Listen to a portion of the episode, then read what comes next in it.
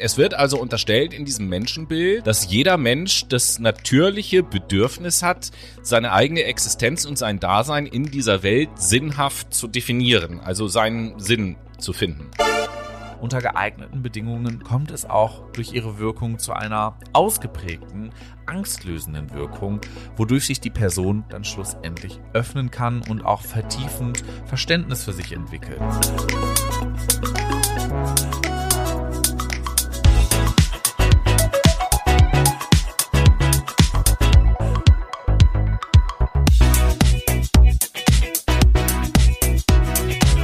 Einen wunderschönen guten Tag, liebe Menschen, und herzlich willkommen zu einer neuen Ausgabe eures Lieblingspodcasts, Fucked My Brain. Heute aus Malawi und ich möchte euch ganz herzlich und dich natürlich auch, Tobi, begrüßen mit mhm. Unity and Freedom. Wie kommst du denn auf diesen fetzigen Spruch? Weil das der Wahlspruch von Malawi ist. Na, das ist ja ein Ding. Und äh, dann auch oder damit auch von mir ein äh, fröhliches Hallo in die Runde, liebe Klienten, äh, liebe Brainies. Ähm, warum KlientInnen bitte. Warum ich Klientinnen gesagt habe oder sagen wollte, wird sich jetzt gleich für euch erschließen. Und wir sind natürlich besonders froh, diese Woche in Malawi der berühmteste und beliebteste Podcast zu sein. Worum geht's denn? Ganz klar. Woche? Ja, Tobi, du hast es ja schon äh, angesprochen. Heute geht es um KlientInnen. Ihr könnt euch also vorstellen, dass es heute ein wenig gesprächslastig wird. Wir schauen uns heute nämlich die neben den klassischen ähm, Psychotherapie-Richtlinien weitere Denkschulen beziehungsweise auch psychotherapeutische Formen und Methoden an, welche ebenso ihre Berechtigung haben und auf der ganzen Welt zum Einsatz kommen. Mhm. Genau, richtig, so ist das nämlich. Wir haben ja schon mal eine ähm, Folge gemacht zu einigen ähm, Formen, die es gibt, beziehungsweise was heißt Formen? Wir haben ja schon mal über Embodiment gesprochen, so was ist eine Methode in, ja. der, Körper, in der Körperpsychotherapie. Achtsamkeit haben wir gesprochen. Achtsamkeit, ganz genau. Wir haben auch schon mal über die Verhaltenstherapie gesprochen, systemisch, was ist das eigentlich und so. Ja, wobei über Therapien haben wir tatsächlich nie so intensiv gesprochen. Als wir unsere Psychologie-Reihe hatten, haben wir sehr wohl ja über psychische Erkrankungen, über Persönlichkeitsstörungen und solche Sachen Sachen genau. geredet, aber über Therapien haben wir so explizit noch nicht wirklich gesprochen. Deswegen nehmen wir euch heute mit auf diese Reise und ihr werdet kennenlernen, welche ja, alternativen Methoden es zu den Richtlinienverfahren gibt und was Psychotherapie eigentlich ist. Und damit möchte ich erstmal einsteigen. Ja, dann klär uns doch mal als allererstes auf, was, was, was ist eine Psychotherapie? Ja, eine Psychotherapie ist ja grundsätzlich erstmal die gezielte Behandlung von psychischen Krankheiten. Das macht Sinn. So könnte man das ganz kurz beschreiben. Also diese Behandlung soll die Behebung eines bestimmten Problems anstreben und halt zeitlich begrenzt sein. Ne? Man kriegt von der Krankenkasse, wenn man jetzt in so eine Psychotherapie geht, beispielsweise Kontingente, die sind vorgeschrieben. Aber wenn man jetzt zum Beispiel auch mal in die Psychotherapieforschung von Ängsten guckt, da sagt zum Beispiel der Professor Margraf, das ist so der, der Guru der Angststörungen hier mhm. in Deutschland, der an der ähm, Ruhr-Uni Bochum lehrt, der sagt so, 12 bis 15 Sitzungen Kurzzeittherapie für Angstexposition, das reicht vollkommen aus, um das psychische Problem der Angst in den Griff zu bekommen. Ne? Mhm. Und ab wann wird es eigentlich ja psychisch krank? Wann sind Probleme eigentlich problematisch? Und zwar so sehr, dass es psychisch belastend wird. Konkret werden Probleme bzw. psychische Störungen mit Krankheitswert problematisch, wenn man sich sozial einschränken muss. Also wenn ich Angst habe, einkaufen zu gehen wenn ich Angst habe, U-Bahn zu fahren, sowas zum Beispiel. Oder wenn ich durch die Gegend laufe und überall, weiß ich nicht, Smileys in der Gegend sehe, obwohl sie nicht da sind. Ich glaube, dann haben wir auch einen sehr hohen mhm. Krankheitswert.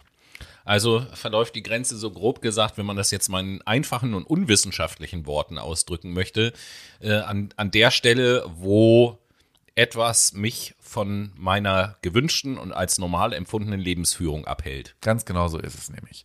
Und in der Psychotherapie ganz konkret kann man dann diese Probleme mit Krankheitswert behandeln. Dazu zählen zum Beispiel Depressionen, Ängste, Essstörungen, aber auch Zwänge oder psychosomatische Erkrankungen, mitunter auch Persönlichkeitsstörungen oder Persönlichkeitsakzentuierungen, wie man es nennt. Und wenn man sich jetzt mal den Begriff Psychotherapie anguckt, heißt das eigentlich wörtlich übersetzt Behandlung der Seele, beziehungsweise die Behandlung von seelischen Problemen. Das heißt, in der Psychotherapie wird mit psychologischen Methoden, wie zum Beispiel psychotherapeutischen Gesprächen oder Entspannungsverfahren oder auch kognitiven Methoden, Störungen im Denken, Handeln und auch im Erleben oder Fühlen identifiziert und schlussendlich therapiert, damit diese aufgelöst werden. Genau. So kann man das eigentlich grundsätzlich beschreiben. Und damit ihr jetzt so einen konkreteren Überblick bekommt, was gibt es eigentlich für Methoden? Was gibt es für psychotherapeutische Verfahren, die man einsetzen kann, neben der klassischen Psychoanalyse, die von Freud ausgeht, über C.G. Jung, über die Tiefenpsychologie.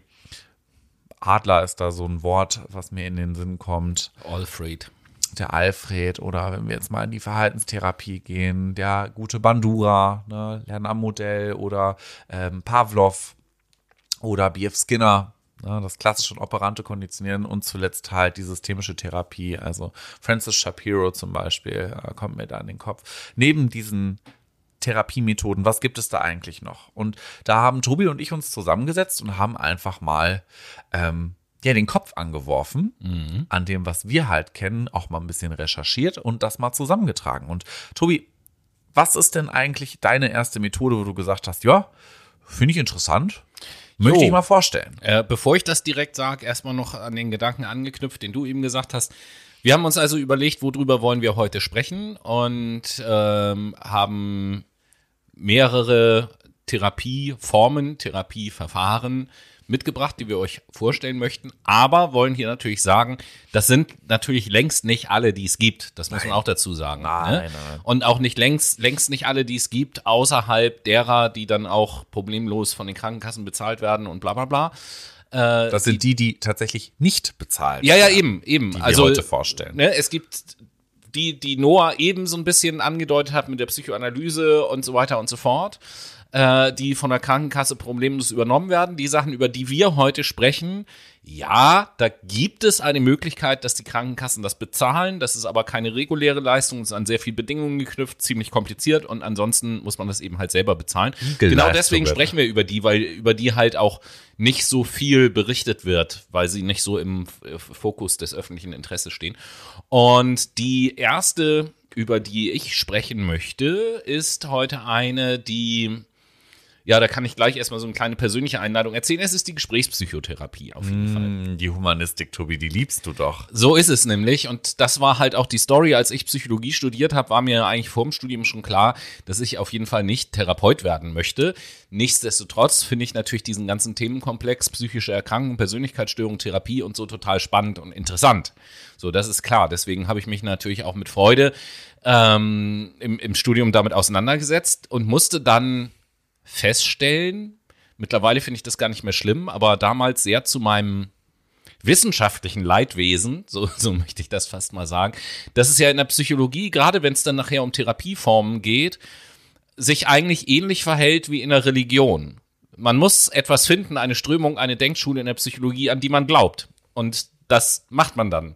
So, das gibt halt verschiedene, die parallel existieren. Alle davon sind hilfreich und hilfsam. Also es gibt eigentlich keine äh, oder, oder wenig objektive wissenschaftliche Argumente für das eine und gegen das andere, sondern am Ende des Tages ist es eine Frage des Glaubens, der Überzeugung. Mhm. So.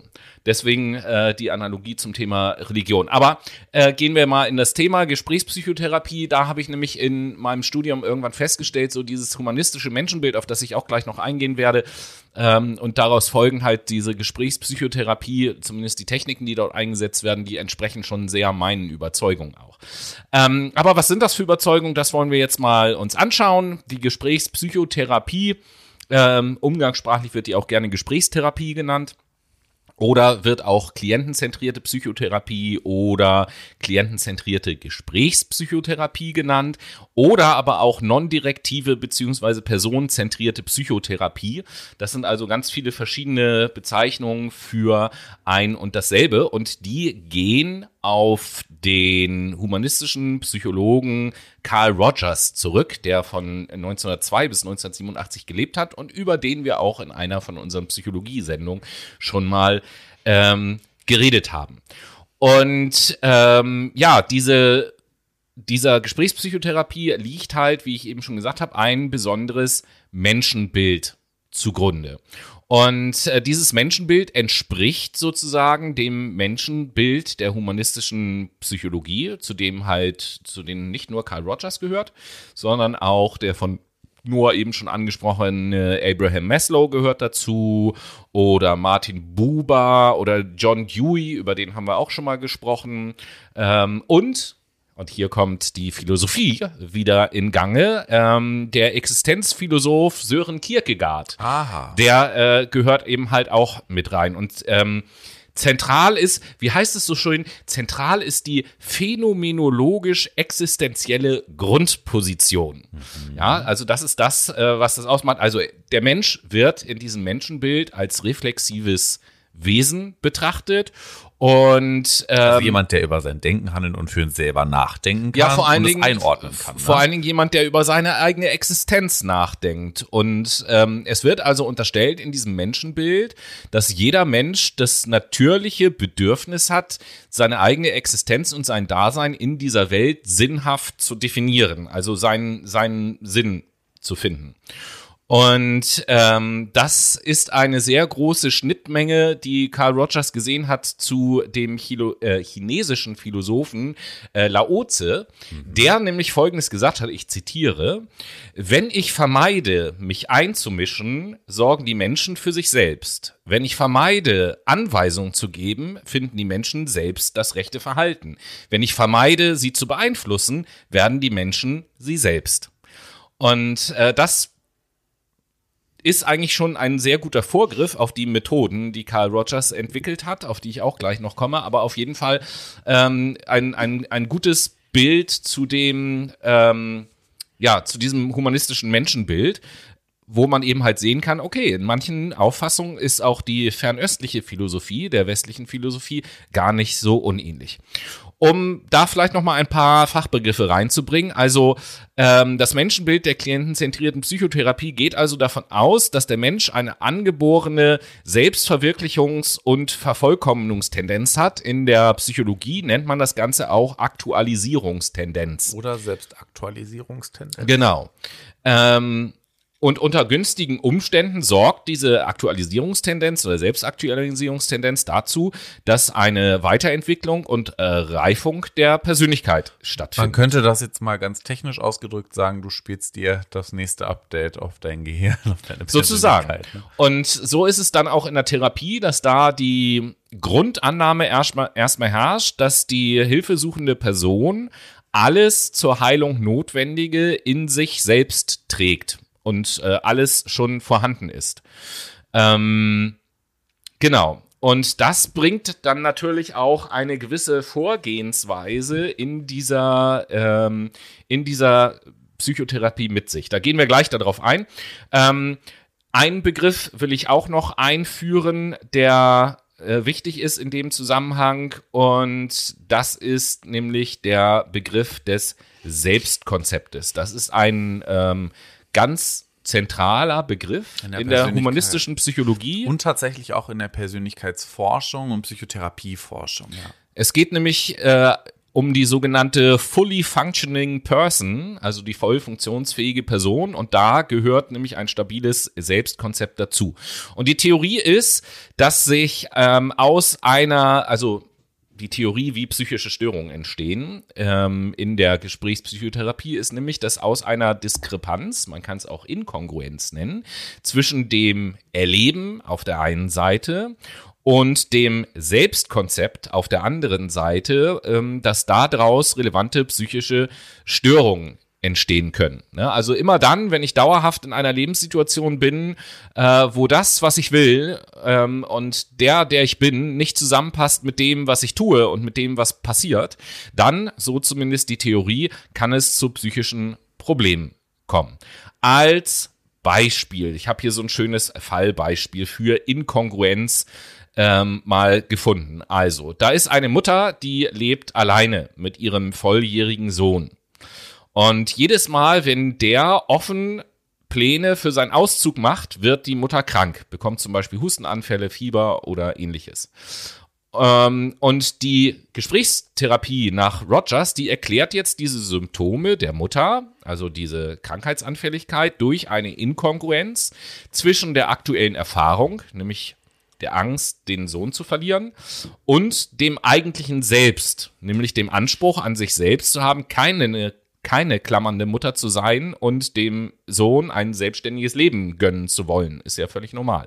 So, und aus dieser Inkongruenz können dann eben halt in diesem Fall psychosomatische Erkrankungen entstehen oder ähm, andere psychischen Störungen.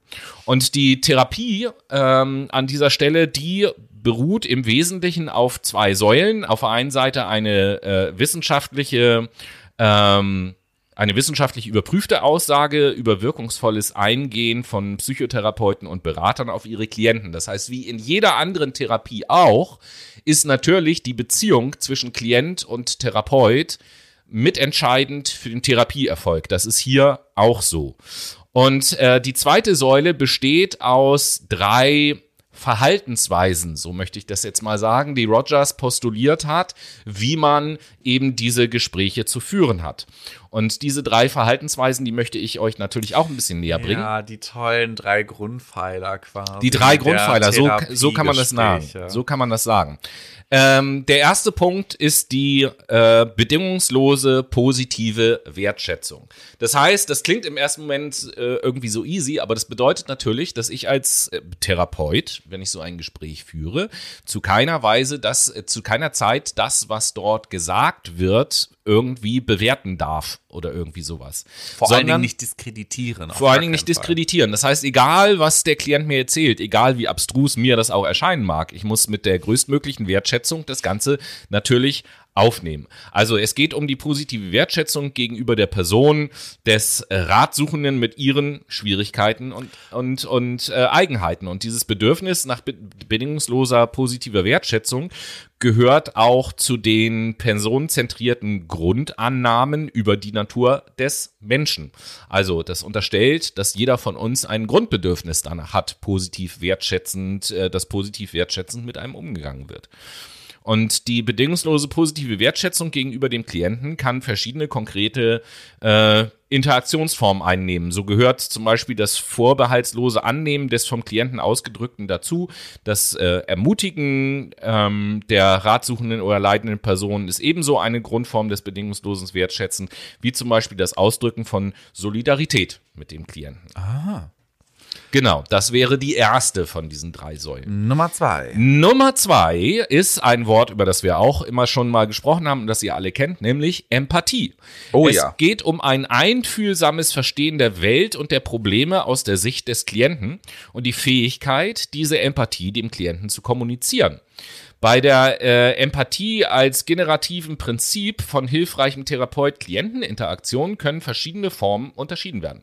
Grundformen der Empathie sind beispielsweise die Wiederholung des Mitgeteilten, ähm, die äh, Empathie als Konkretisierung des Gesagten, die Empathie mit Bezug auf das Selbstkonzept des Klienten sowie die Empathie mit Bezug auf das äh, organismische Erleben des Klienten. Also es geht nicht nur darum, dass ich einfach, wie man es so umgangssprachlich sagt, mitfühle, sondern es geht auch darum, Signale zu senden, Dinge zu kommunizieren, aktives Zuhören als beispielsweise äh, ist da beispielsweise ein Instrument, in dem ich eben halt auch das wiederhole, was mir gesagt wurde. Und natürlich auch eine offene Körperhaltung zu zeigen. Beispielsweise. Man muss dazu sagen, man ist da schon sehr kontrolliert.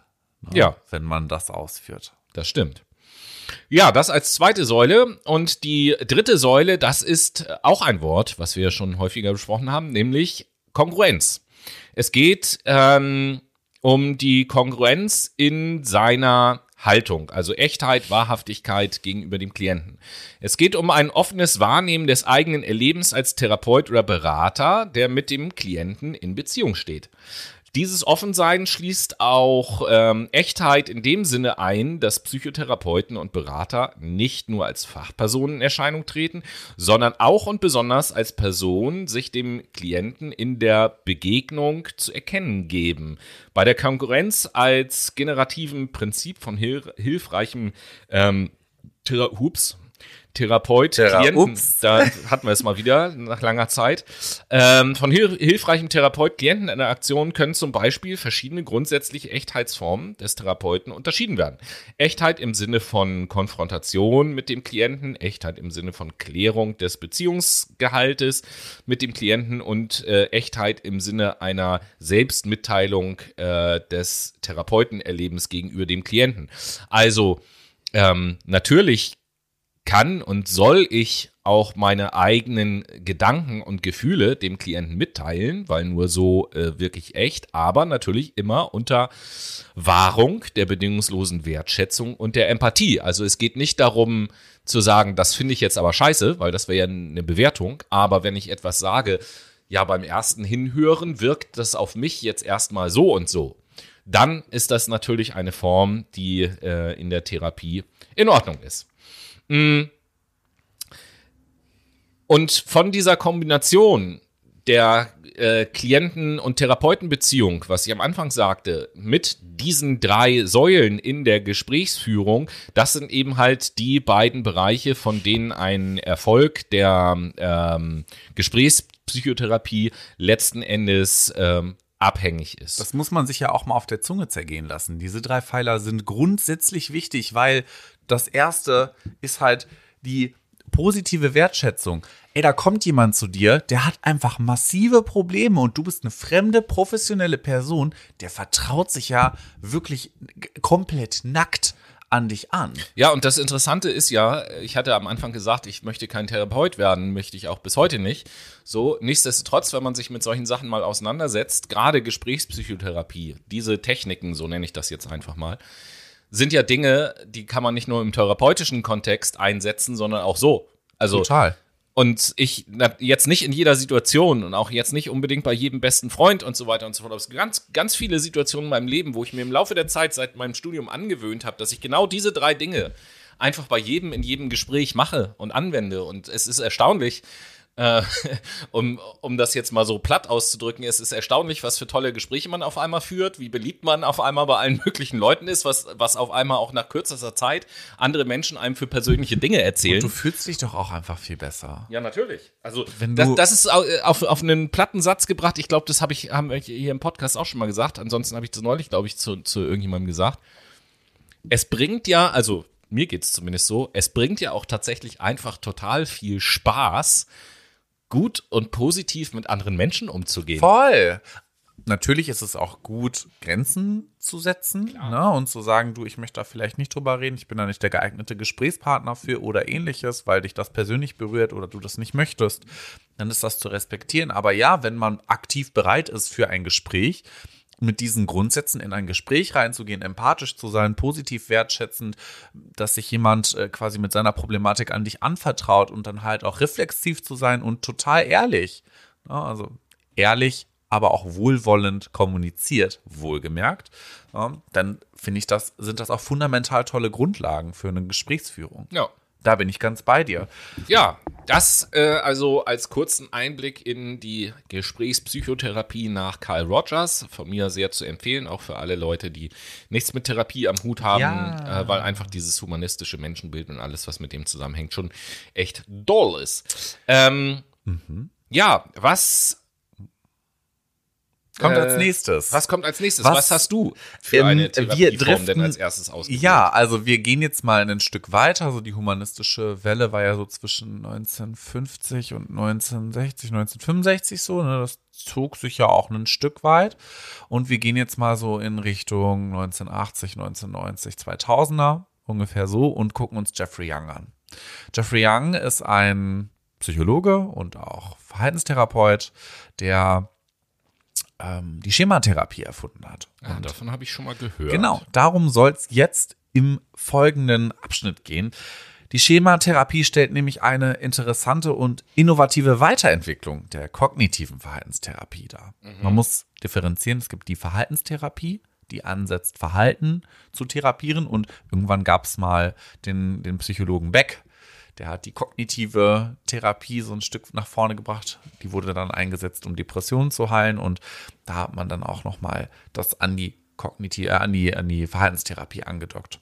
Ne, es kam mit der kognitiven Welle, also es ist ein bisschen historisch. Oder der geprägt. kognitiven Wende hieß sie ja, glaube ich. Ja, sogar, aber auch, ko- also Welle oder Wende tatsächlich auch. Also KVT, das kennt, das kennt Genau. man ja.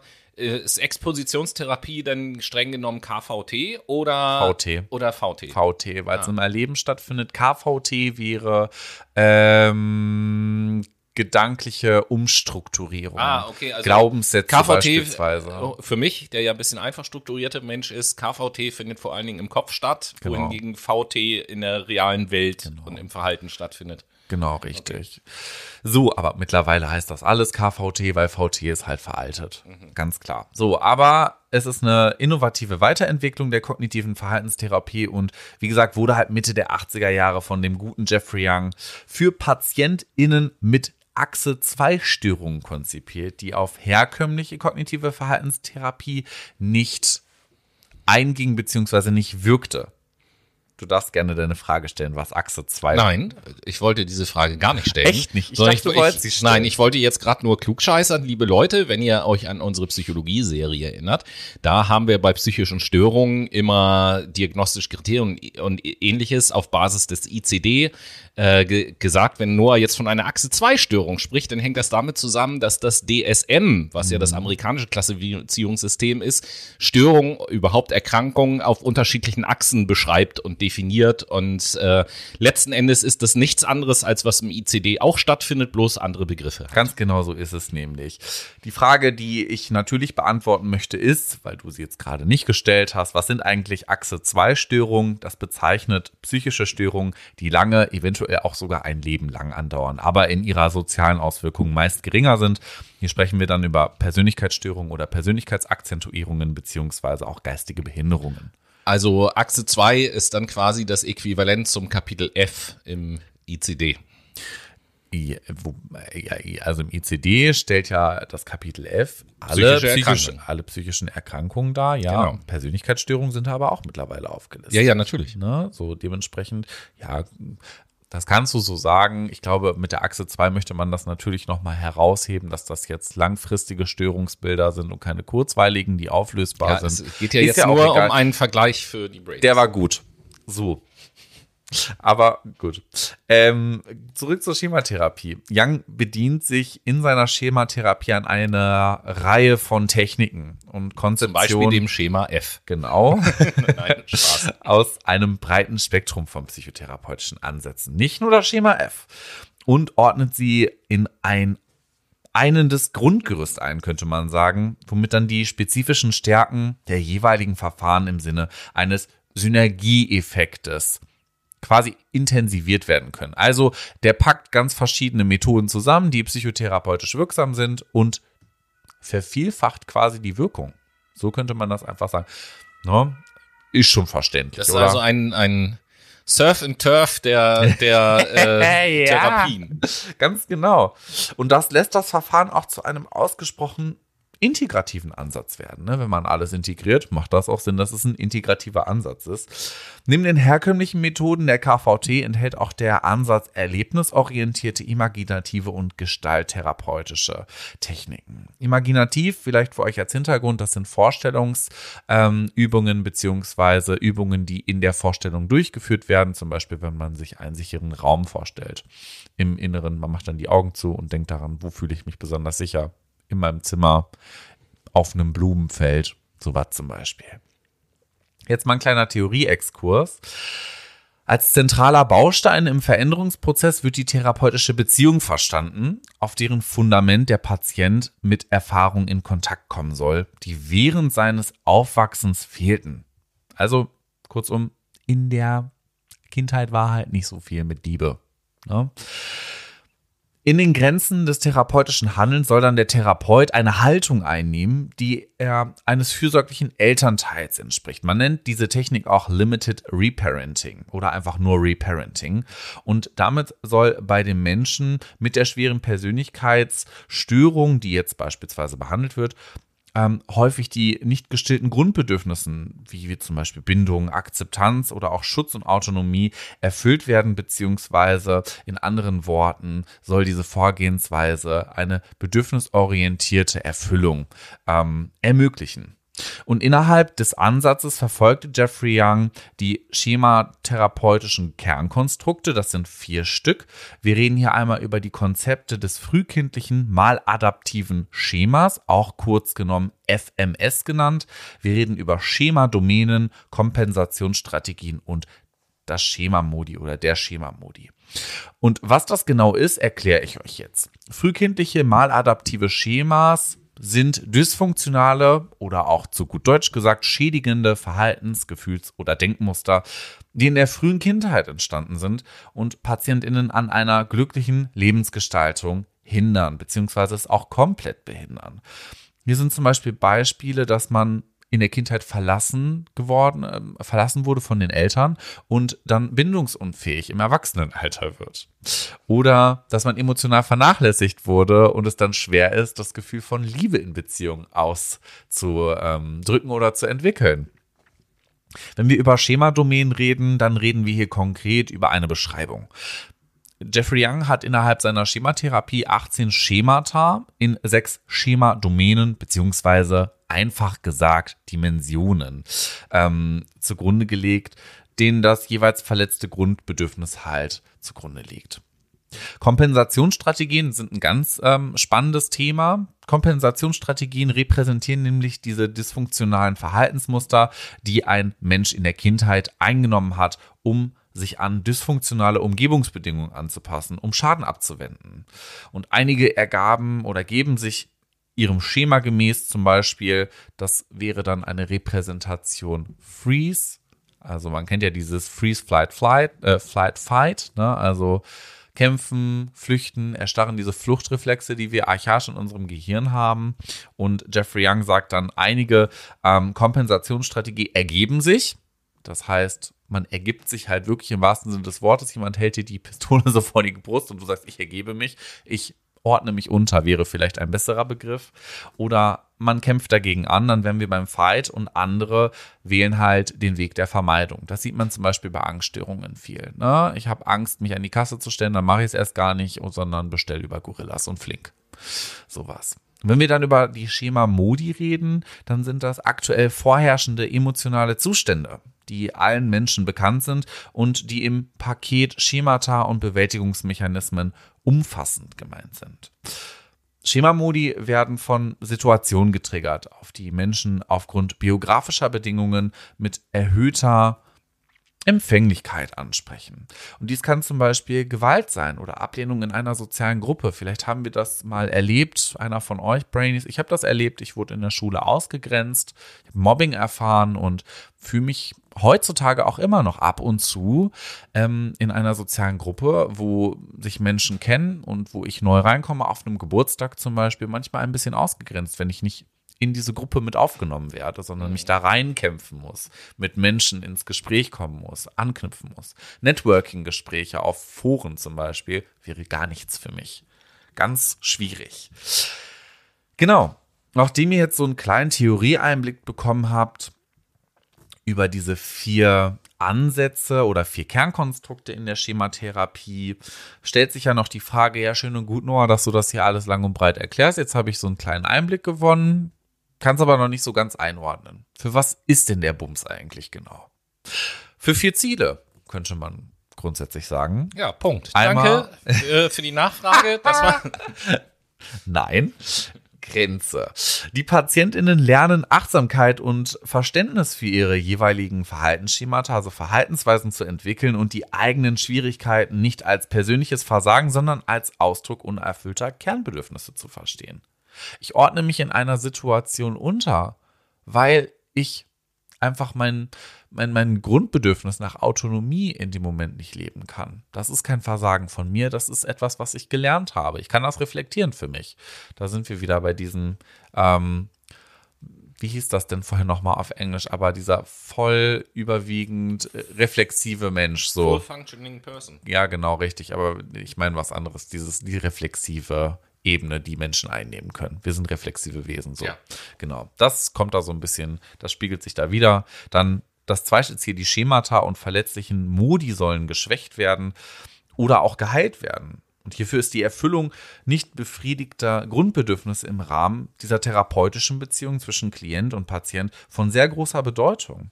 Oder auch ärgerliche, impulsive oder auch überkompensierende Schemata und Modi werden begrenzt und empathisch konfrontiert. Also ich verstehe, was habe ich für Bewältigungsmechanismen in mir.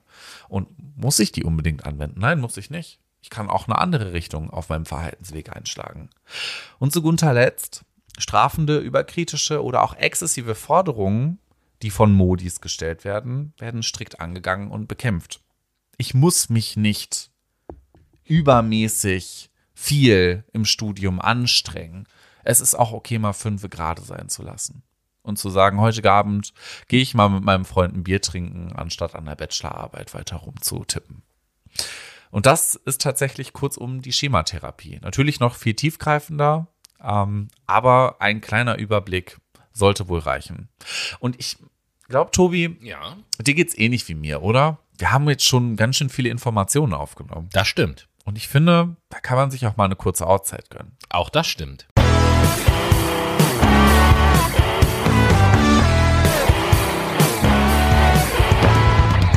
Und hier ist sie wieder, die Late Machado Playlist, die beliebteste Playlist in Malawi. Yes. Und äh, welches äh, sollen dann unsere Malawi-Brainies, welchen Song sollen die denn als erstes mal hören, Noah?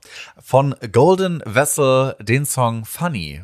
Und bei dir, Tobi? Ja, äh, bei mir mal wieder eine Band, die schon öfters vertreten ist, nämlich Fan von der Band Live, der Song Lightning Crashes. Nice. Auch mal sehr auf den Text achten, liebe Brainies, ist ein sehr schön äh, philosophisch angehauchter Text. So ist das nämlich. Und falls ihr euch fragt, wo ihr die Late Machado Playlist findet, Ja, das frage ich mich nämlich gerade. entweder über die Suchfunktion von Spotify oder ihr folgt uns auf Instagram und klickt in den Highlights auf den Ordner wichtige Links und Playlists. Das ist die bessere Alternative. und dann auf Playlist öffnen. Folgen nicht vergessen. Und damit sind wir auch schon im zweiten Teil. yes, yes. und beschäftigen uns weiter mit psychotherapeutischen Verfahren, Methoden, Richtlinien, Verfahren. Naja, nicht unbedingt, nein. Eigentlich alles, was nicht von der Kasse spendiert wird.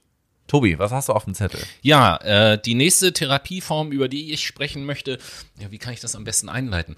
Es ist eine Therapieform voller Missverständnisse, möchte ich mal sagen an der Stelle. Ich möchte über die äh, Hypnotherapie oder Hypnose-Psychotherapie reden. Und äh, hier sei auch mal vorausgeschickt, dass es da nicht die eine äh, Hypnotherapieform gibt, sondern auch äh, unterschiedliche Ausprägungen doch äh, ähm, äh, gibt. Aber man kann ähm, auf jeden Fall sagen, dass als Hypnotherapie oder wie auch gesagt Hypnose-Psychotherapie ähm, heute Therapieformen zusammengefasst werden, die Trance und Suggestionen therapeutisch nutzen. Was ist denn Suggestion? Ja, da kommen wir gleich noch drauf zu sprechen. Ähm, um, also aus Sicht dieser Therapieform, um Heilungssuch- oder Lernprozesse zu fördern, wird entweder Hypnose in mehr formalem Sinn praktiziert oder es werden alltägliche Tranceprozesse für die therapeutische Arbeit genutzt. Daneben kann Hypnotherapie auch als Selbsthypnose-Training beziehungsweise Erlernen von tiefen Entspannungsübungen gestaltet werden. Und da sind wir schon mal an einem ersten wichtigen Punkt. Also Hypnose hat seriöse Hypnose zumindest hat nichts mit dem zu tun. Nichts mit Showhypnose. Weil, ja, genau, was die meisten Leute irgendwie so aus dem Fernsehen kennen, dass da jemand steht und Schnipp macht und dann äh, läuft man gackernd durch Ihr die Gegend Arm wie ein ist Huhn. steif. So, damit hat das erstmal nichts zu tun. Ähm, Im Gegensatz zu anderen Therapieformen ist es so, dass der Umfang der Hypnosetherapie sich meistens auf äh, relativ wenige Sitzungen beschränkt und die ähm, Behandlung geschieht dann auftragsorientiert. Der Therapeut ermittelt mit dem Klienten Ziele, die in der weiteren Behandlung verfolgt und deren Erreichen am Ende überprüft werden kann. Voraussetzung für eine gelingende Therapie ist der Aufbau einer vertrauensvollen Beziehung für das Verfolgen der gemeinsam gesetzten Ziele. In der Regel wird im therapeutischen Kontext zwischen der Hypnose und der eigentlichen therapeutischen Arbeit unterschieden. So kann die Tiefenentspannung und sogenannte hypnotische Trance durch verschiedene Verfahren induziert werden. Im therapeutischen Teil kann rein hypnotherapeutisch gearbeitet werden. Es können aber auch Elemente aus anderen psychotherapeutischen Verfahren einfließen. Und Trance, Noah hatte danach gefragt, jeder von uns kennt diesen Zustand der Trance und jeder von uns hat den schon mal erlebt. Ähm, in verschiedenen Situationen. Zum Beispiel das Flow-Erleben, über das wir auch mal gesprochen haben, ist auch eine Form von Trance. Oder viele von uns haben schon mal vor einem Fernseher gesessen und waren so konzentriert und gefesselt auf das, was da passiert, dass man vielleicht gar nicht mitbekommt, wenn irgendein anderer Mensch den Raum betritt oder verlässt oder irgendetwas passiert. Das ist auch eine Form von Trance. So gesehen hypnotisieren wir alle uns manchmal mehrfach am Tag sogar selbst. Das ist auch ganz gut für unser Gehirn. Das kann dann mal ja, Pause total. machen. Total. Und äh, wenn wir jetzt über die ähm, Hypnose im Kontext mit der Therapie reden, kommen wir um einen Namen nicht herum, der mit, äh, der die moderne Hypnotherapie stark geprägt hat, und das ist nämlich Milton Erickson. Der hat von 1901 bis 1980 gelebt. Ähm, bei der Hypnose nach Erickson handelt es sich um eine kommunikative Kooperation von Therapeut und Klient, wobei der Hypnotherapeut dem Klienten helfen soll, in eine hypnotische Trance zu gelangen gelangen und diesen Zustand für die Veränderungsarbeit zu nutzen. Im tiefen Entspannungszustand äh, steht die vom Bewusstsein des Klienten ausgeübte Kontrolle mehr im Hintergrund. Dadurch sollen sich Zugang zu unbewussten Prozessen öffnen. Der Hypnotherapeut nutzt unter anderem Metaphern, Sprachbilder, Analogien und Wortspiele, um bei dem Klienten in Trance neue Ideen und Lösungsmöglichkeiten für seine Probleme anzuregen. Die Kontrolle darüber, welche dieser Ideen er annimmt und wie er sie nutzt, bleibt dabei natürlich vollkommen beim Klienten. Das heißt, es geht hier auch nicht darum, jemanden zu hypnotisieren und dann zu sagen, was er tun soll und dann weckt man ihn aus der Hypnose wieder auf und dann gestaltet er sein Leben anders. So funktioniert das nicht, sondern ihr müsst euch das vorstellen, dass durch diesen tiefen Entspannungszustand habe ich oder was heißt ich, sagen wir mal, hat mein Gehirn einen besseren Zugriff auf äh, Gedächtnisinhalte aus der Vergangenheit, auf Emotionen aus der Vergangenheit. Also äh, die Dinge, oder unser Gehirn ist ja so fasziniert, dass wir ja Dinge, die uns im Leben passiert sind, so verdrängen können im Zweifelsfall, dass sie tatsächlich nicht mehr in unserer aktiven Erinnerung zu finden sind. Sehr wohl sind sie da aber irgendwo vergraben und sind auch noch wirksam. Und das macht dann ja auch eine psychische Erkrankung aus. Also man muss sich das so ein bisschen so vorstellen, unser Langzeitgedächtnis, ich habe immer so ein bisschen das Bild einer, einer ganz großen Bibliothek. Und in, das ist eine Bibliothek, in der nichts verloren geht. Also was einmal da drin ist, das bleibt für immer da. Aber wenn ich jetzt einen bestimmten Gedächtnisinhalt haben möchte, muss ich natürlich vorne an den Tresen gehen und dem Bibliothekar sagen, hol mir das mal bitte raus. Und es kommt halt vor, dass der Bibliothekar manchmal etwas nicht findet. Hm. Das heißt aber nicht, dass es nicht mehr da ist. Es ist immer noch da, es wird nur gerade nicht gefunden. So, also das ist so das Bild, mit dem ich mir immer so ein bisschen unser Langzeitgedächtnis verbildliche quasi. Ja, das, das hat schon auf jeden Fall Hand und Fuß, was du erzählst, klar. Man muss auch da den kleinen Einwurf machen. Erinnerungen können halt auch reproduziert werden und können natürlich falsch abgerufen werden, verändert werden. Ne? Das ist halt die Gefahr bei Plastizität. Naja, klar. False Memory ist da das Stichwort. Natürlich. Aber grundsätzlich hast du recht, Tobi. Ja. Wenn ich, da Man ich bei dem Bild, Bibliothekar so einen kleinen Arschtritt. Da, da bin ich bei dem Bild der Bibliothek. Wenn ich eine neue Erinnerung habe, die nimmt der Bibliothekar und stellt die in ein Regal rein. Wenn dieses Regal jetzt schon sehr voll ist, dann quetscht er das dazwischen. Und wenn er es dazwischen quetscht, verändert das die Sachen, die links und rechts daneben sind. Ja, schon. So. Schon. Ähm, und wir reden ja jetzt so ein bisschen, also das, was ich jetzt abstrakt beschrieben habe, wodurch ich zu, äh, durch die Hypnose Zugriff drauf bekomme, ist vielleicht auch das, was wir umgangssprachlich als Unbewusstes oder so äh, bezeichnen wollen. Und Eriksen hatte ähm, auch im Vergleich mit anderen Psychotherapien ein sehr ein, ein sehr weitgehendes Verständnis von dem Unbewussten. Er glaubte nämlich, dass das Unbewusste auch eine Quelle von Ressourcen und Kreativität darstellt und nicht, wie im engeren Freudschen Sinne zum Beispiel, vorwiegend der Sitz des Abgelehnten und Verdrängten ist. Ähm, er sah allerdings im Bewusstsein eher ein Störfaktor für die für Persönlichkeitsveränderungen und versuchte den analytischen Verstand mit Trance-Induktion abzulenken, um dem unbewussten Raum zu geben für kreative Veränderungen im Klienten. Und ähm, ja, das ist es eigentlich, worum es in der Hypnotherapie geht. Den Klienten in einen Trance- oder tiefen Entspannungszustand zu versetzen. Da gibt es verschiedene Techniken. Das könnt ihr auch gerne äh, googeln ganz äh, viele verschiedene Arten, die man da anwenden kann. Autogenes Training ist doch dann eine super Idee. Naja, autogenes Training ist jetzt wieder eine abgeschlossene Methode für sich, gehört natürlich zu den Entspannungsverfahren, ja. führt nur im Ausnahmefall zu einer so tiefen Entspannung wie nee, jetzt das eine auf jeden Fall nicht, aber auf uh, on the surface klar, auf jeden Ach so, Fall. Die, also ja, Elemente aus dem autogenen Training beispielsweise können zur Trance-Induktion eingesetzt werden. Genau, richtig, ja. ja. Und repräsentieren so vielleicht mal im Ansatz was eigentlich Hypnose bedeutet, beziehungsweise Selbsthypnose in dem Fall. Genau so ist es. Genau. Ähm, ja, aber das in, was heißt ein paar Worte, das war jetzt auch wieder viel äh, theoretisches Blabla und Erklärung, aber so muss man sich den Ansatz der äh, Hypnotherapie quasi vorstellen. Und jetzt bin ich aber natürlich ganz entspannt, äh, entspannt sage ich schon, das auch, aber auch ganz gespannt, was äh, du dir als nächstes ja. für eine Therapieform ausgesucht ja, hast. Ja, wir, wir reden jetzt über psycholytische Psychotherapie. Jetzt wird's druggy, Leute. Jetzt kommen die 80er zurück. Jetzt schmeißen wir uns das LSD und das MDMA rein. Okay, dann bist du aber eher in den 60ern und 70ern. Na, eher in den 50ern tatsächlich. Nee, das Hippie-Zeitalter, wo sich das alle reingeschmissen haben, waren 60er, mal. 70er. Die psycholytische Behandlung wurde nämlich seit den 1950er Jahren entwickelt.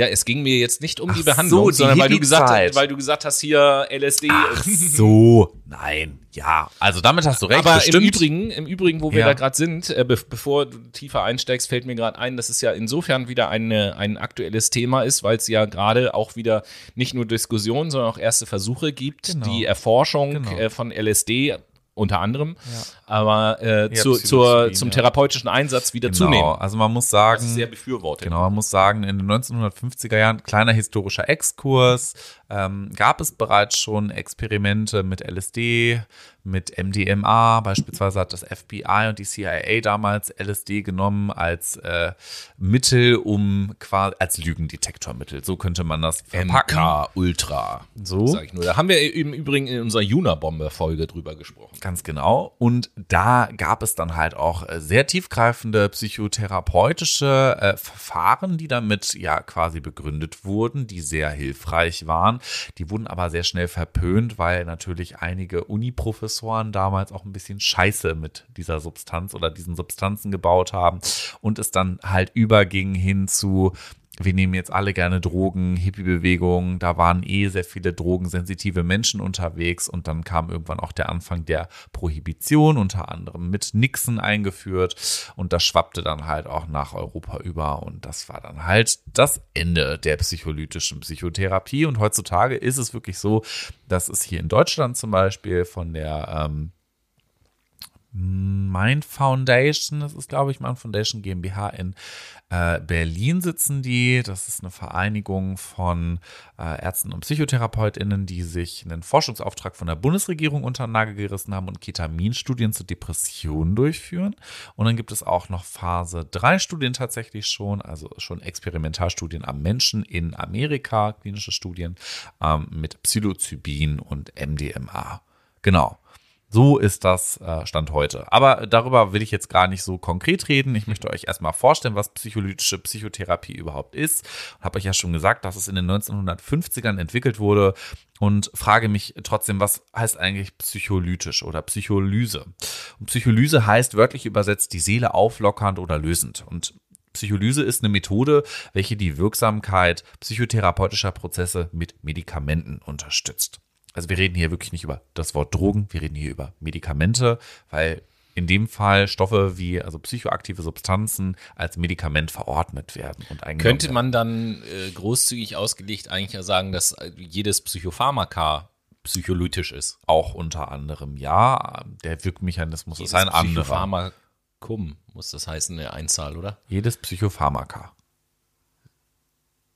Es heißt Psychopharmaka. Es heißt Pharmaka. Also es heißt Pharmaka. Das ist die Mehrzahl, das ist der Plural. Ja, und Singular? Äh, Pharmakum, oder nicht? Psychopharmik, ja, cum, genau. Das meine ich doch. So, ach, siehst du mal. So. Aber diese Pharmaka werden nicht täglich eingenommen, wenn man das jetzt dachte, nie, sondern nur ein paar Mal und über mehrere Jahre in der Psychotherapie verabreicht, quasi so sequenziell nennt man das auch. Und die verwendeten Medikamente unterscheiden sich auch fundamental von gewöhnlichen Psychopharmaka, muss man dazu sagen. Ne? Weil wir reden hier über psychoaktive Substanzen, also psychisches System aktivierend, intensivierend und die intensivieren dann auch schlussendlich das Gefühlserleben und erweitern das Bewusstsein. Ne? Also man muss sich vorstellen, wenn man auf MDMA ist, dann denkt man weitaus reflexiver effektiver, als das jetzt beispielsweise der Fall wäre, wenn ich mir Tavor reinschmeißen würde, was ein ähm, ja, Muskelrelaxanz ist, aber auch ein, oh, was war das denn nochmal ganz genau? Psychopharmaka ist es nicht. Es ist auf jeden Fall ein Benzodiazepin und es sorgt dafür, dass man sich entspannt. Tobi schlägt nach in der Zeit. Ich erzähle. Super. So, und diese psycholytische Behandlung ist zwar kein eigenständiges Verfahren, muss man sagen, aber die psycholytischen Sitzungen werden stets in eine konventionelle psychodynamische Psychotherapie eingebunden. Für die Leute, die jetzt nicht wissen, was psychodynamisch bedeutet, psychodynamisch ähm, ist das Psychotherapieverfahren, was aus der tiefen Psychologie entspringt, also nach der Psychoanalyse kommt. Und während einer sich über ein bis drei Jahre erstreckende psychotherapeutische Behandlung ähm, erfolgen, werden gewöhnlich so drei bis sieben psycholytische Sitzungen eingestreut. Also in drei Jahren sieben Sitzungen, das ist halt nicht viel, wo man dann quasi so eine Exposition mit ähm, Medikamenten macht, mit Pharmaka. So ist das auf jeden Fall. Falls ihr euch jetzt fragt, naja, okay, wie sieht das denn aus? Wie macht man das denn da? Ja, man nimmt dann das Medikament in dem Fall und wird psychotherapeutisch innerhalb von Gesprächssituationen, Imaginationsübungen ähm, behandelt beziehungsweise psychotherapeutisch begleitet, weil der Patient mit seinem Erleben natürlich im Zentrum der jeweiligen Therapiestunde steht. Jetzt fragt ihr euch vielleicht, okay, verstanden, was gibt's denn da genau? Ich habe es gerade eben schon mal gesagt, wir reden über MDMA, wir reden über Psilocybin oder LSD und das lässt sich natürlich auch im Fachjargon noch einmal einordnen. Wenn man über sowas redet wie MDMA, spricht man auch von sogenannten Entaktogenen. Und die Entaktogene ermöglichen es dem Patienten oder der Patientin, den inneren Kern seiner selbst zu berühren und sich auch mit schmerzlich emotionalen Aspekten auseinanderzusetzen, die natürlich sonst schwer zugänglich wären. Wir reden hier zum Beispiel über Kindheitstraumata, ne? also einen Autounfall gesehen zu haben oder vielleicht auch eine Vergewaltigung in der Kindheit. Und Entaktogene wie MDMA erhöhen die Bereitschaft zur Kommunikation und auch zur Steigerung der Fähigkeit der Introspektion, also der inneren Inspektion quasi des Innenerlebens. Man ist der Detektiv in sich selber, könnte man mhm. sagen. Die Aufmerksamkeit lässt sich dadurch natürlich leichter auf emotional bedeutsame Inhalte lenken und unter geeigneten Bedingungen kommt es auch durch ihre Wirkung zu einer ausgeprägten, angstlösenden Wirkung, wodurch sich die Person dann schlussendlich öffnen kann und auch vertiefend Verständnis für sich entwickelt und ein tieferes Verständnis für sein Gefühlserleben, für die Selbstakzeptanz, aber auch Vertrauensfindung ähm, entwickelt und vielleicht auch kognitive Einsichten ermöglicht. Sinneswahrnehmungen und auch kognitive Fähigkeiten verändern sich dahingegen kaum. Also man hat keine Halluzinationen und man ist jetzt auch nicht irgendwie ganz weird am Denken, man kann vom Dach springen und fliegen. Das ist bei MDMA nicht so, man ist eher höchst reflexiv unterwegs und ist eher aus einer Satellitenposition öfter auf sich am Schauen, also aus einer dritten Beobachterperspektive. So kann man sich auch diese Perspektive zu Nutzen machen, wenn man in einen inneren Dialog innerhalb dieser psychotherapeutischen Sitzungen geht, wodurch dann angstreduzierende Wirkungen erzeugt werden können und natürlich auch eine begünstigende Erweiterung der Assoziationsfeld durch neue Aspekte des eigenen Selbst hervorgerufen werden kann. Also man kann so ein Stück weit seine Geschichte hinterfragen und auch neu schreiben. Wenn wir jetzt über die zweite Stoffgruppe reden, dann reden wir tatsächlich über die Halluzinogene.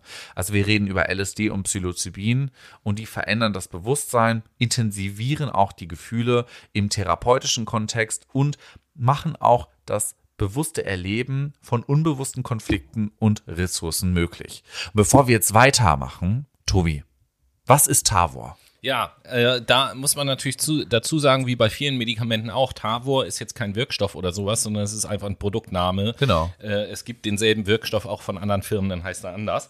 Der Wirkstoff allerdings, der da drin ist, der nennt sich Lorazepam. Also So heißt der. Und das, Muskelrelaxanz. das gehört zu den Benzodiazepinen, in der Tat, so wie Noah das schon richtig gesagt hat. Und äh, für das Klugscheißerwissen, das lasse ich dann auch einfach mal so im Raum stehen, was die Pharmakodynamik angeht, will ich vielleicht auch noch äh, kurz was dazu sagen. Denn der, der, äh, die Wirkung von Lorazepam ist eben halt, dass die äh, GABA-R-Gehemmung über spezifische Benzodiazepin-Rezeptoren verstärkt wird. Dann wisst ihr eigentlich Bescheid, wie das funktioniert. GABA ist ein Neurotransmitter, der sorgt dafür, dass man sich schön hey, das ist entspannt. Punkmusik. Tatsächlich. Äh, ja, nicht so wie du das jetzt dargestellt hast, Tobi. GABA ist ein ähm, inhibitatorischer Neurotransmitter, der sorgt dafür, dass man ein bisschen entspannter wird und äh, Inhibitator, ähm, äh, GABA hemmend an der, Präsyn an der Synapse bedeutet einfach, dass GABA einfach nicht in den Zell nicht in den Zellkern, in den synaptischen Spalt ausgeschüttet wird und weggeht, sondern dass es in der Zelle bleibt, im, im, in der Nervenzelle und dadurch bleibt man halt entspannter. Ne? So, Ja. back to Halluzinogene. Danke dafür. Nicht selten gelingt es natürlich PatientInnen aus einer Beobachterperspektive, nachdem man diese Halluzinogene eingenommen hat, ähm, weit auseinanderliegende innerseelische Fakten, wie zum Beispiel Erinnerungen oder Beziehungen oder auch problematisch charakterliche Einstellungen miteinander in Sinnzusammenhang zu bringen. Man versteht sich einfach besser. Und dabei sind mehrere Bewusstseinsbereiche gleichzeitig angesprochen. Also wir haben hier wirklich eine breite Integration von Hören, von Sehen, aber auch von Tasten, von Schmecken. Eure Sinneskanäle sind wirklich on fire, könnte man auch kurz endlich sagen. Und wie gesagt, halluzinogen bedeutet auch, man halluziniert. Also man hat auch Sinneswahnvorstellungen. Ne? Also jetzt, man ist nicht wahnhaft oder so, sondern man stellt sich einfach Sachen vor, die nicht da sind. Dann denkt ihr wirklich, ihr könnt fliegen. So. Wenn ihr euch jetzt fragt, ja, danke Noah, schön und gut, aber das, äh, ja, macht ja sicherlich Sinn, sich Drogen reinzuschmeißen und drauf loszutherapieren. Ist das denn wirklich so sinnvoll? Ja, ist es.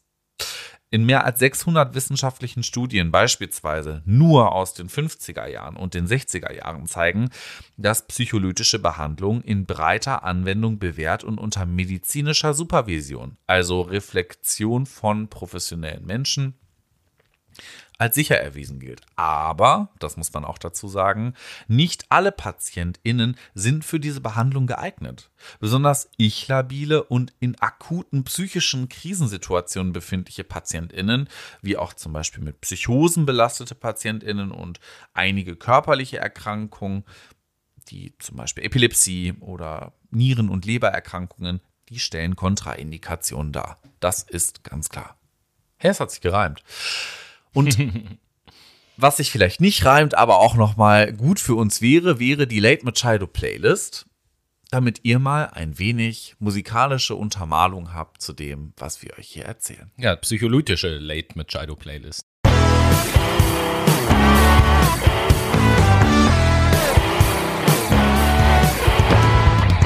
Und hier ist sie ein zweites Mal, die Late Machado Playlist, eure psychedelische Playlist. Ne? Könnte man sagen. Äh, ne? eure Playlist von uns für euch, damit ihr auch mal in den Genuss vernünftiger Musik kommt. Und welchen vernünftigen Song packst du denn als nächstes drauf? Oh, wir bleiben bei Golden Vessel und ähm, jetzt reden wir über den Song Next Try. Next Try, siehste. Und ich habe ähm, natürlich wieder das Thema der Sendung zum Anlass genommen, um auch einen Song auszusuchen, denn wir reden ja über Therapie und am Ende einer Therapie, im Idealfall, ist es ja so, dass dann nach der Therapie wieder alles in Ordnung ist. Ja. Und deswegen setze ich von Seether den Song Fine Again auf die Playlist. Ja, nice. Und Fine Again ist jetzt auch unser Abschluss, den wir hier in der äh, psychotherapeutischen Folge äh, machen und reden jetzt über welches Thema, Tobi? Ja, über ein griechisches Thema Aha. reden wir jetzt. Nein, wir reden Sokrates. über das Thema Psychodrama. Und äh, warum griechisch? Weil sich dieser Begriff zusammensetzt aus dem griechischen Wort Psyche, was für Seele steht, und äh, Drama für Handlung oder Vorgang. Es ist also eine Methode der Psychotherapie, Beratung und Sozialforschung und wurde entwickelt von dem österreichischen Arzt Jakob Levi Moreno, der sich, äh, der von 1890 bis 1974 in Wien und New York gelebt hat. Mhm. Ursprünglich war das eigentlich konzipiert als ein handlungsorientierter Gegenentwurf zur Psychoanalyse von Sigmund Freud und hat sich der ähm, psychodramatische Ansatz weltweit vor allem als Methode der Gruppen- und Einzelpsychotherapie und Beratung mittlerweile etabliert und Einfluss auf zahlreiche andere Psychotherapieschulen wie zum Beispiel die Gestalttherapie, die Transaktionsanalyse oder die Familientherapie genommen. Ich möchte mich in meinen Ausführungen vor allen Dingen auf die äh, Gruppenpsychotherapie beschränken im Zusammenhang mit Psychodrama, zwischendurch eine kurze Bemerkung zur Einzeltherapie machen. Ähm, genau. Aber ich werde jetzt nicht auf, jede, auf jeden Auswuchs des Psychodramas sozusagen eingehen. Ähm, denn, und warum mache ich das Ganze? Weil nämlich diese Gruppenpsychotherapie auch so ein bisschen der Ursprung ist. Also das Psychodrama entstand als Therapie in der Gruppe, durch die Gruppe, für die Gruppe und der Gruppe aus dem Stegreiftheater und war eine der ersten Formen der Gruppenpsychotherapie. Moreno äh, hat aber stets betont, dass eine psychodramatische Sitzung weit davon entfernt ist, immer äh, Gruppenpsychotherapie, schwierige Worte heute immer, zu sein. Ähm, sie sei oft nur die Behandlung eines bestimmten Individuums in der Gruppe. Der Klient, der auch gerne als Protagonist äh, bezeichnet wird, gestaltete als Hauptdarsteller des psychodramatischen Spiels im Hier und Jetzt eine Psychodramabühne oder auf einer Psychodramabühne sein therapeutisches Thema. Ähm, als Mitglied der Gruppe enthält der Protagonist mit deren Erlaubnis die Möglichkeit, seine eigene Thematik oder diejenige der Gruppe mit der Unterstützung des Therapeuten äh, als äh, Spielleiters und ausgewählten Hilfs-Ichs zu bearbeiten. Die Gruppenmitglieder lassen sich als Mitspieler oder als Zuschauer vom Spiel des Protagonisten berühren, greifen mit Unterstützung des Therapeuten in das psychodramatische Spiel ein und geben nach dessen Abschluss eine empathische und wo notwendig kritische Rückmeldung. Dabei kann es auch bei ähm, äh, bei nicht oder kaum ins Spiel äh, integrierten Gruppenmitgliedern zu einer heilsamen ähm, Erschütterung, einer sogenannten Katharsis kommen.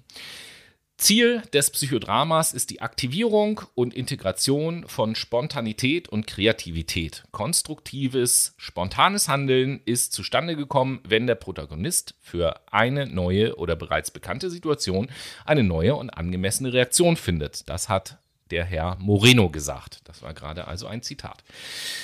Ähm, genau, das ist erstmal in wenigen Worten umrissen, das Ziel und die äh, Art und Weise, wie das Ganze funktioniert. Und man muss sich das tatsächlich im wortwörtlichen Sinne vorstellen. Also da ist eine Theaterbühne und da sind Leute und auf dieser Bühne wird dann spontan ein Stück gespielt, was inhaltlich natürlich von den Themen, Sorgen und Nöten, die der Protagonist halt mitbringt, bestimmt wird. Und äh, so können andere Leute äh, aus der Gruppe beispielsweise auch unterschiedliche Rollen von Personen, die vielleicht mit diesem Problem zu tun haben, äh, übernehmen und äh, gemäß äh, den Erzählungen des Protagonisten eben halt auch darstellen. Und äh, ich komme auch noch zu einzelnen Methoden, die äh, benutzt werden im, in dem Psychodrama, die nämlich nicht nur therapeutisch benutzt werden, sondern auch in einem anderen Kontext eingesetzt werden können. Aber dazu gleich mehr.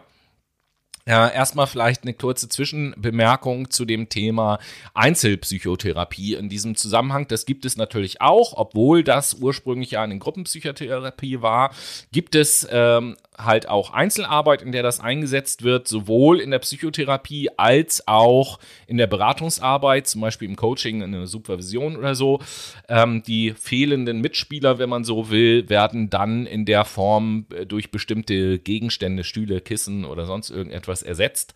Und ähm, teilweise übernehmen dann auch die Berater bzw. Therapeuten kurzfristig bestimmte Rollen in diesem Spiel zu ein paar Techniken. Ich werde jetzt nicht alle erklären, nur ein, zwei werde ich erklären, aber es gibt äh, verschiedene ähm, beziehungsweise es gibt insgesamt acht unterschiedliche Psychodramatechniken, zentrale Psychodramatechniken, die eingesetzt werden.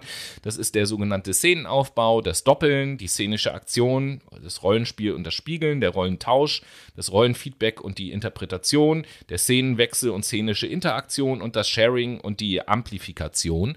Das sind äh, die acht klassischen und ähm, zwei will ich da mal rausnehmen, um mal ein Beispiel zu nehmen. Einerseits das Doppeln.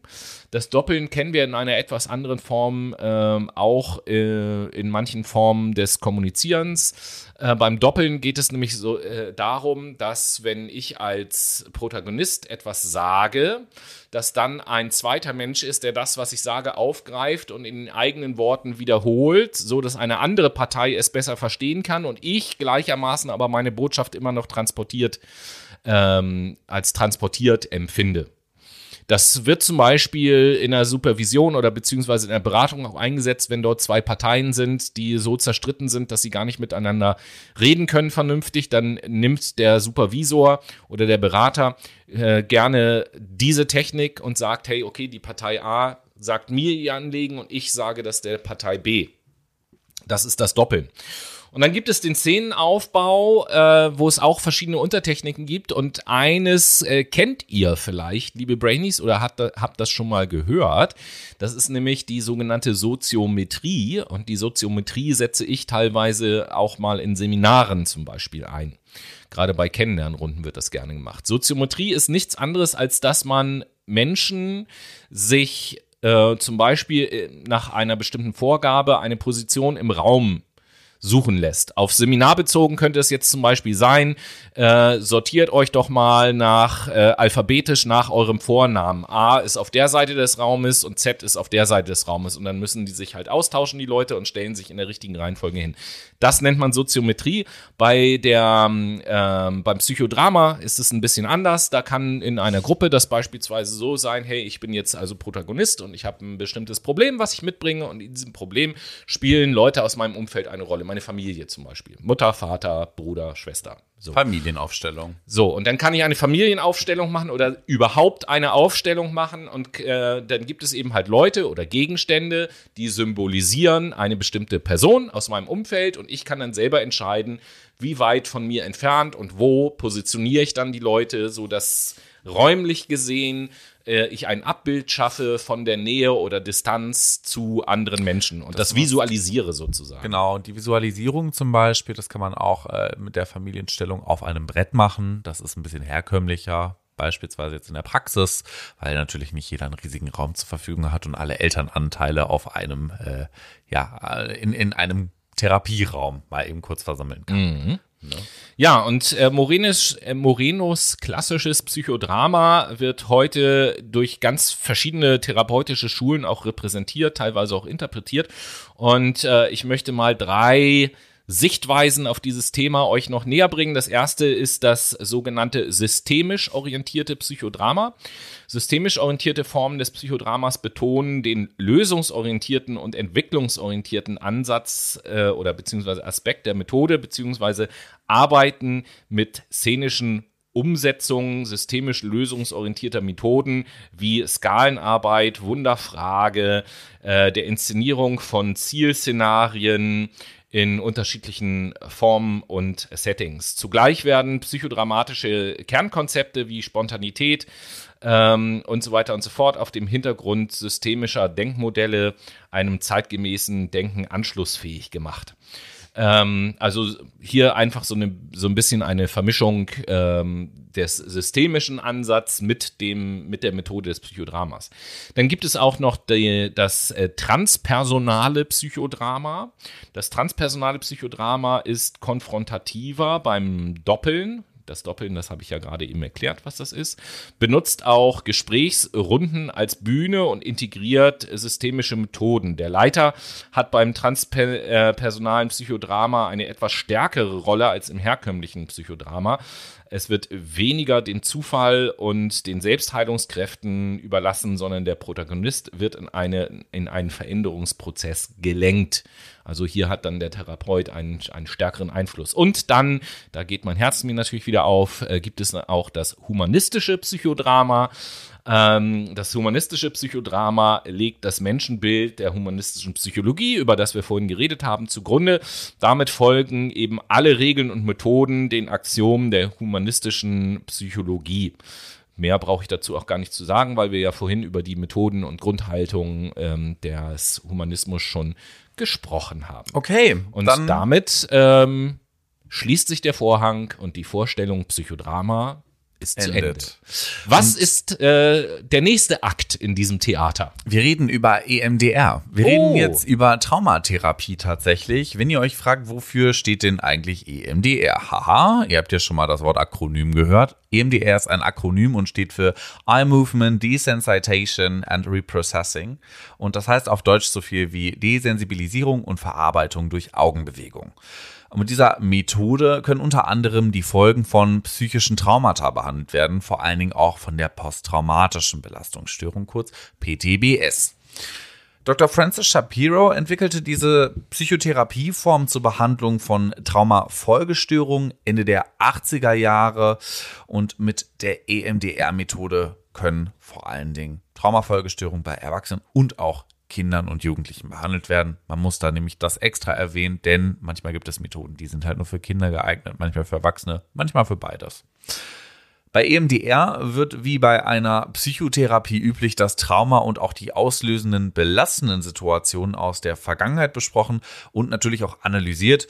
Und nachdem dann Therapeut und Patient die entscheidende Situation oder Situationen auch sowie Bilder erarbeitet haben, die mit dem Trauma verknüpft sind, versuchen beide gemeinsam die Bilder und die Situation von den belastenden Gefühlen zu entkoppeln. Man will sich nämlich ein wenig distanzieren können. Wir kennen das ja selber, wenn wir am Tagträumen sind, hängen wir ja auch mal ziemlich hart in Gedanken bei einer Psycho, äh, bei einer traumatisierten Person, die psychotraumatologische Unterstützung benötigt, ist halt diese Assoziation, dieses Verhaften an Bildern und auch Situationen ziemlich hart. Man, ja, ähm, hat halt Flashbacks auch unter anderem. Ne? Also man wiedererlebt halt gewisse Situationen aufgrund von Triggern in der Umwelt, weiß ich nicht. Wenn man vergewaltigt wurde von einem Mann, der einen Vollbart hat, dann läuft man durch die Stadt und sieht einen Mann mit Vollbart und hat diese Situation direkt im Kopf und erstarrt zum Beispiel.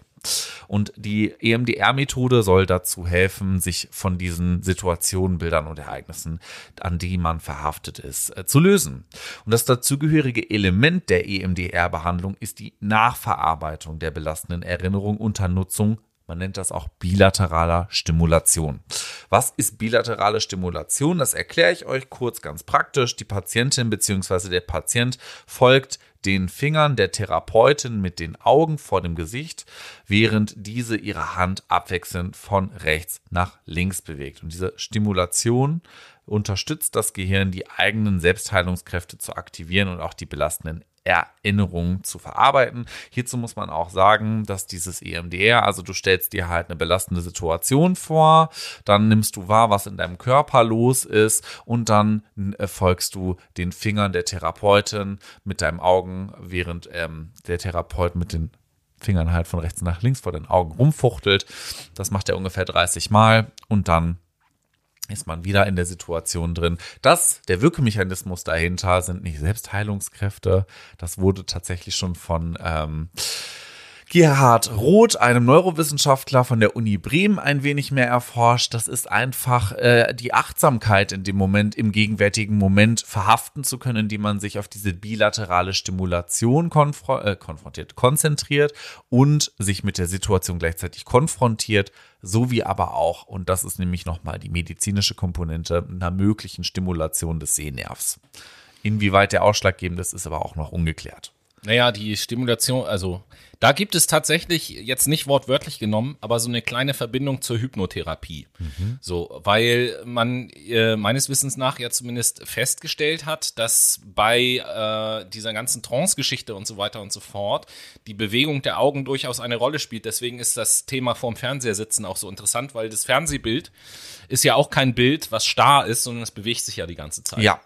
Also, und zwar nicht nur das, was wir sehen, die Personen, die hin und her laufen, sondern jeder einzelne Pixel So, da ist unheimlich viel Bewegung in einer ganz, ganz hohen Frequenz, was dafür sorgt, dass wir eigentlich beim Fernsehen gucken mit unseren Augen auch die ganze Zeit sogenannte Mikrobewegungen machen, um dieses Bild eben halt stabil sehen Mhm. zu können.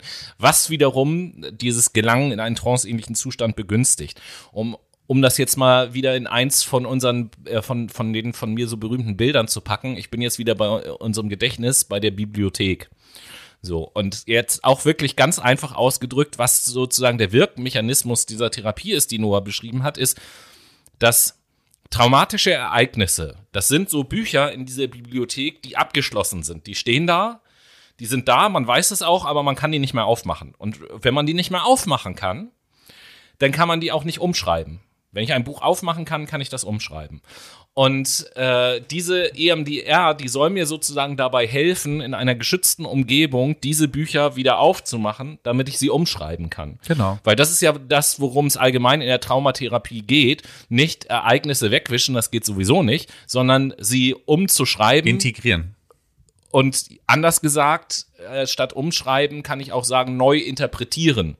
Ja, ich, ich, muss, ich muss wieder lernen, dass äh, diese Erinnerung zwar eine schreckliche Erinnerung ist, aber nichts mit meinem aktuellen Leben zu tun hat. Also etwas, wo ich Todesangst hatte und das aus dramatischer Erfahrung abgespeichert habe und jetzt, äh, du hast es vorhin gesagt, mit den Triggern wieder in so eine Situation kommen. Ich muss jetzt also lernen, dass die Erinnerung, die durch den Trigger aktiviert ist, eine Erinnerung ist, die der Vergangenheit angehört und nicht der Gegenwart. Also, dass ich in der Gegenwart keine Angst haben muss. So, und dazu, um das machen zu können, muss ich das Buch öffnen können. Und äh, da soll EMDR eben bei, hel bei helfen, dieses Buch zu öffnen, damit ich es umschreiben Ja, kann. eher das Lesen. Das Öffnen wird durch die Gesprächspsychotherapie Äh, im lesen kann ich es ja auch nicht, wenn ich es nicht öffnen kann, ein Buch. Ja, gut, das ist jetzt Korinthenkackerei. Aber ist ja auch egal. Schlussendlich hast du das ganz gut erklärt, was der Wirkungsgrad von EMDR ist. Die Wirksamkeit von EMDR ist auch durch zahlreiche wissenschaftliche Studien belegt. Und die Forschungsergebnisse zeigen auch nach der Behandlung einer einfachen posttraumatischen Belastungsstörung, wir reden hier auch von einem Monotrauma oder einem Trauma 1, dann fühlen sich 80 Prozent der PatientInnen deutlich entlastet und bereits nach wenigen Sitzungen sogar. Hier nochmal so ein kurzer Recap. Äh, da haben wir auch in unserer Psychologie-Serie schon mal drüber geredet. Wir müssen also unterscheiden zwischen Traumatyp 1 und Traumatyp 2.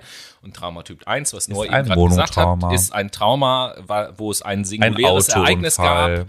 Zum Beispiel einen Autounfall und so, das ist das traumatische Erlebnis. Ein Typ 2 Trauma Ein ist, ein, ist ein Trauma, was äh, aus mehreren Ereignissen verteilt auf einen gewissen Zeitraum entstanden ist. Zum ein Beispiel regel, regelmäßiger sexueller Missbrauch in der Kindheit. Genau. Das wäre zum Beispiel ein Typ 2 Trauma, weil sich das über einen längeren Zeitraum erstreckt und nicht ein einzelnes Ereignis ist. Genau. Wir reden also über ein monobiografisches Ereignis bei Typ 1 und über ein entwicklungsgeschichtliches oder entwicklungsbiografisches Trauma bei Typ 2 in der Regel, die, was in der frühen Kindheit stattgefunden hat. Genau. Und das ist EMDR als eine Methode von vielen in der Psychotraumatologie. Dort gibt es auch noch wesentlich mehr. Wir reden zum Beispiel über PIT, das wäre dann die psychoimaginative Traumatherapie nach Luise Redemann. Da geht man mit Imagination dran, aber das auf jeden Fall könnte man, könnt ihr dann selber googeln. Und damit haben wir eine tolle Therapiestunde hinter Ja, uns also gebracht. ich hoffe, ihr Brainies seid jetzt alle durch und austherapiert.